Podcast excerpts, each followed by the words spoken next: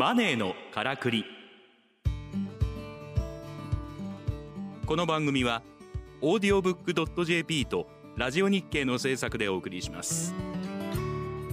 おはようございます。オーディオブックドット JP を運営している株式会社オートバンクの上田渉です。この番組は投資や移住副業リスキリング起業などさまざまな方法で自分らしくお金に困らない生き方を実践している人にインタビューします。話題のビジネスや働き方を取り上げてお金の流れ仕組みを分かりやすく解説します。さて本日のゲストもですね公認会計士の山田真也さんです。よろしくお願いします。よろしくお願いします。山田真也さんですね公認会計士税理士 YouTuber 芸能文化税理士法人会長。1976年神戸市生まれ。大阪大学文学部卒業後中央青山監査法人を経て独立。2019年より現職でいらっしゃいます主な著書に160万部のミリオンセラー「竿だけはなぜ潰れないのか」シリーズ100万部の女子大生会計士の事件簿。YouTube オタフ会計士チャンネル山田真也少しだけお金を得するはですね登録者数50万人となっております。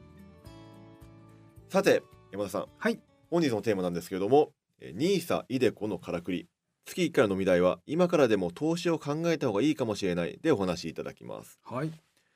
先週もですねビジネスパーツの副業というテーマでお届けしましてですねビジネスパーツの副業は黒字でも赤字でもメリットがあるというからくりをですね解説いただいたんですけれども、まあ、今週はビジネスパーソンが始めやすい投資ということで、はい。まあ、NISA とイデコについて特にですね取り上げていきたいと考えておりますはい。あの実は私自身はですね、こええの投資ってほとんど今やってきてなくてあら。というのがなんでですか？あの僕のあのまあそ共同創業者で、はいあのエンジェルインベスターという滝本さんはい。いたんですけども、まあ、もう亡くなってしまったんですけども、え滝本さんの教えでですねあの経営者はあの自分の会社に投資をするのが一番の投資だとまあ、いう教えをうんいただいて、なので上田さんは一切ほあの株式投資から興味を向けないでですねうん自分の仕事に専念してくださいっていうことを。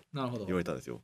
なので実は僕はそれでその教えを守ってですねうんい自分の会社の仕事だけうんずっとやるという人生を今まで送ってきたんですけれども、なるほど。まあ、ただここに来て、まあなんか NISA とかね iDeCo とかいろんなな政府も後押しもあっていろんな出てきたのでちょっと僕も少し興味を持ち始めたといったところでですねちょっとそのあたりぜひ教えてほしいなと思っております。なるほど。でもまあ上田さんみたいにね、その自己投資でも別に問題はないんですよね。うんうん結局投資って2種類ありますと。それは自分への投資と他人への投資ですと。うんで自分への投資っていうのがまあ一番ですねあの自分がねあの頑張れるんだったら自分に投資した方がもちろんその方が効率がいいわけなんですけども、とはいえ自分に投資でも限界がまあ見えてくるわけですようね。んうん、だし、えー今後何があるか分からないずっと働くかどうか分からないと。はいでも他人へ投資するっていわゆる自分以外の仮に全世界を対象にするとですね大体世界経済成長率というのは大体2%から5%ぐらい毎年うんうんありますよね。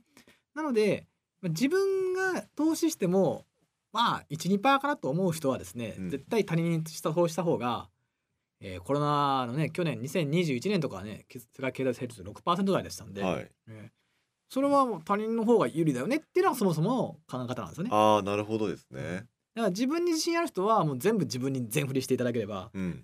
いいんですがそうじゃない方は、えー投資がいいですよ。ただ、投資の特徴としてはですね今の日本の税金って儲かったら全部税金かけますよと。うん。で投資に関してもそうで、まあ、少なくともまあ上場しているうん。株式とか投資信託とかまあそういったものの、えーいいわゆる売却益だったり配当益えー分配金の利益に関しては約20%の税金をかけますというふうになってます。はい。ただそれだと、えーね儲かってもね税金取られるし損したらね単に損はするわけですから、うん。結局投資ってねリスクがあるのが絶対なのでそうなるとやっぱりみんなやりたがらないと。うんううん。ん。でも今国の政策としてはね貯金してるよりは貯金してもね、えー普通預金のリスクは0.001%ですか、うん。定期預金が0.01%ですか？よくても0.1%ですか？っていう時代になるとこれはもう、ね、投資に、えー皆さんやってほしいので、えー国の方で制度作りますと。うん。それで金融庁が作ったのが NISA で厚労省が作ったのが iDeCo っていう。あ分かれてるんですね簡単に言うとまあそういうことです。なるほど。えーそれはあの金融庁さんはもう普通にね投資がうん。もうみんな国民みんなが投資できるようにしたいねっていう意図なので、うんこの NISA っていう、えー口座を皆さん証券会社で作ってくださいと。うんでその NISA 口座で取引したものに関しては、えー今 NISA いくつかパターンがあるんですけども、まあその上限内のものに関しては税金かけませんと。うんというのが NISA で iDeCo の方はこの、えー厚生労働省が作った年金制度ですね。あ年金なんですね。年金なんです。年金なんで確定拠出年金ね。うん個人型確定拠出年金っていうのを愛称が iDeCo っていうふうに今なってるんですけども、年金も結局国が運用してるんですよね。ま企業年金は企業が運用してやってるんだけれども、えーこれ昔みたいに将来毎月10万円払えますみたいな確約をしてたんですけど、うん。日経平均がですねその3万円台からどんどん下がっていくっていう流れの中で、確定給付いわゆる年金額を決め打ちするのは無理ですと。うん。うん。だから皆さんが自分で運用してくださいと。うん なるほど。えーこれが確定拠出年金ですね。はいはいはい。でえーそれもこれまでは会社がじゃあ月2万ねとかで払ったんですけど、それは企業型確定拠出年金うん企業型 DC って言うんですけど、えーだとこねいわゆる個人事業主はじゃないのかとうん企業入ってない人はないの不公平じゃないかっていうふうにうんうん始まったのが個人型確定拠出年金、えー通称イデコと。なるほど。でこれも税金は、えーかけませんと、うん。その間年金なんでその年金もらうまでは、えー税金かかないようにしますよ、うん。でさらにその掛け金自体ももう経費でいいですと、うん。まあ、控除なんですけどもいわゆる、ね、医療費控除とか寄付金控除とか、うんうん。国の税金にはいくつか控除。いわゆる国が、まあ、それをそれに税金かけるの悪いよねっていう、うん。えーものに関しては控除と認めてるんです。その中にそのイデコに関してはですね、えー控除を認めますと。うんということでかけた分の、えーかける税率ですね。例えば20%の税率の人にとっては例えばイデコで、えー月2万円かけますと、うん。するとえー2万円の20%ですから4000円、うん。4000円税金のキャッシュバックがあるみたいな。うん。というような状況になってると。うんうんで今イデコとニーサバーって言いましたが上田さん、はい。わかりました？おーなんかなんとなくは分かった感じですね。今日いくつ疑問があって、はいはい。あのイデコってえー年金じゃないですか。はい。その企業型の方方も同じく確定拠出なわけですよね。そうですね。これで同時に入れるんですか？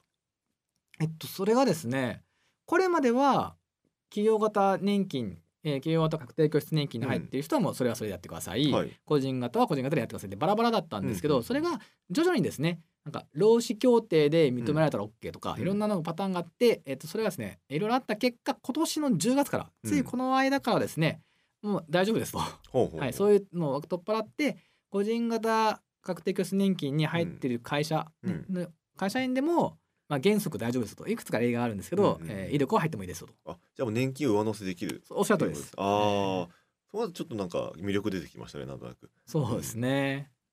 まあただねそのイデコのねあのニーサの一番の違いって、うん。結局年金なのか純粋な投資なのかっていう違いの結果なんですけども、イデコに関しては年金だから年取らないともらえないっていうあそうか60歳まで無理みたいな。そうですね最短でも60歳からはもらえるけどそれまでは引き出しちゃいけませんと。なるほど。だ,、ね、だって50歳で引き出したら年金じゃまあない,、そうですよね。ないじゃんっていう話になっちゃうんで。とはいえなんでしょうね例えば、えー死んでしまいましたうんうん。とかあと重度な障害を負ってしまいましたっていう場合は、まあ、そこはもうそれまでの利益も含めうんて引き出せると言いますか、うんうんあの亡くなった場合は遺族にちゃんとねそれはあの渡りますんで、えーそういう意味では生命保険みたいな代わりにもちょっとなってると。ああなるほどですでね。国の節税しながら、うんえー生命保険代わりっていうのがまあイデコの特徴ですね。うんうんでニーサは本当に純粋な、まあ、投資ですと。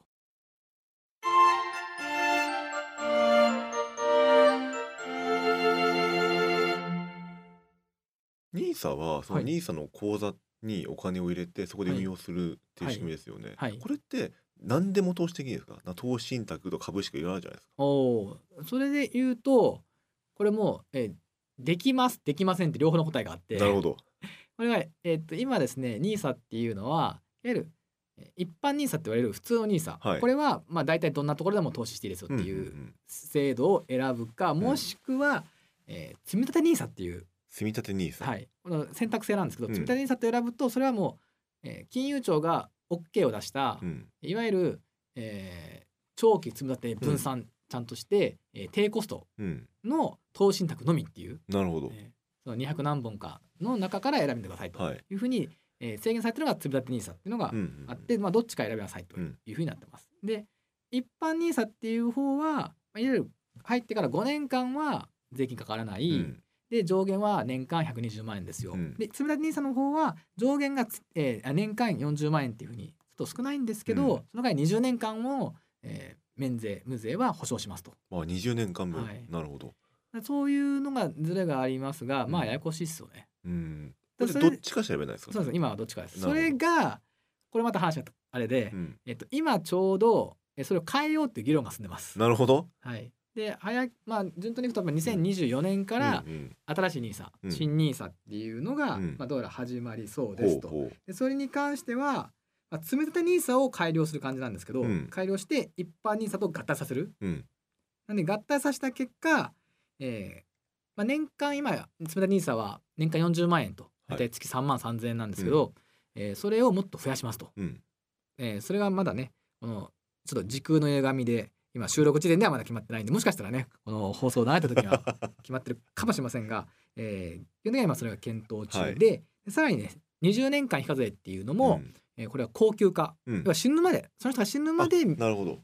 もう免税ですと。うんうんえーで,、えーで基本で買うのは金融庁が認めた投資信託なんだけども、うん。それとはまた別にいわゆる成長投資枠といってこれまでの一般にと同じように何でも買ってもいい枠もまた別途作るみたいな。なるほど。というまあ一本化されたんだけどまたちょっとややこしいという。なんか複雑ですね。そうですね。ん。ただこれまでみたいにうん。5年間まで免税ですか20年間ですってのじゃなくなるという、うん。高級化っていう点ではそこの悩みというか、うん。5年後どうしようかなみたいな、うん。これまではね5年経った後ロールオーバーといってうん。また次の NISA に移し替えるとかそういううん。面倒くさい作業があったんですけど、高級化するとその辺がなくなるので、うん。まあちょっとはねまあシンプルかなという感じにはなってますね。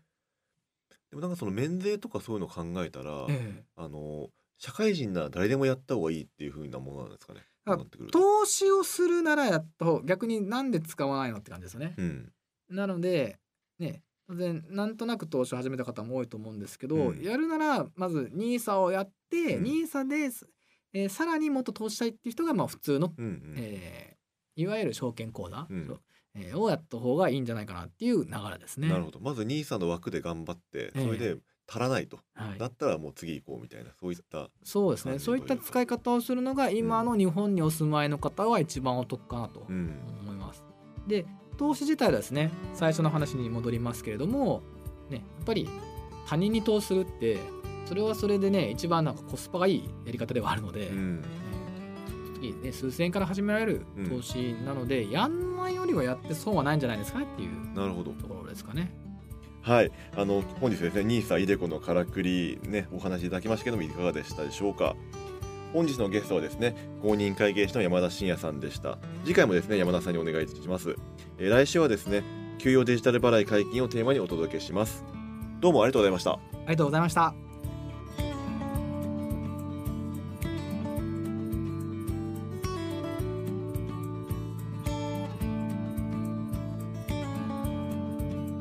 マネーのからくりオーディオブック JP とラジオ日経の制作でお送りしました。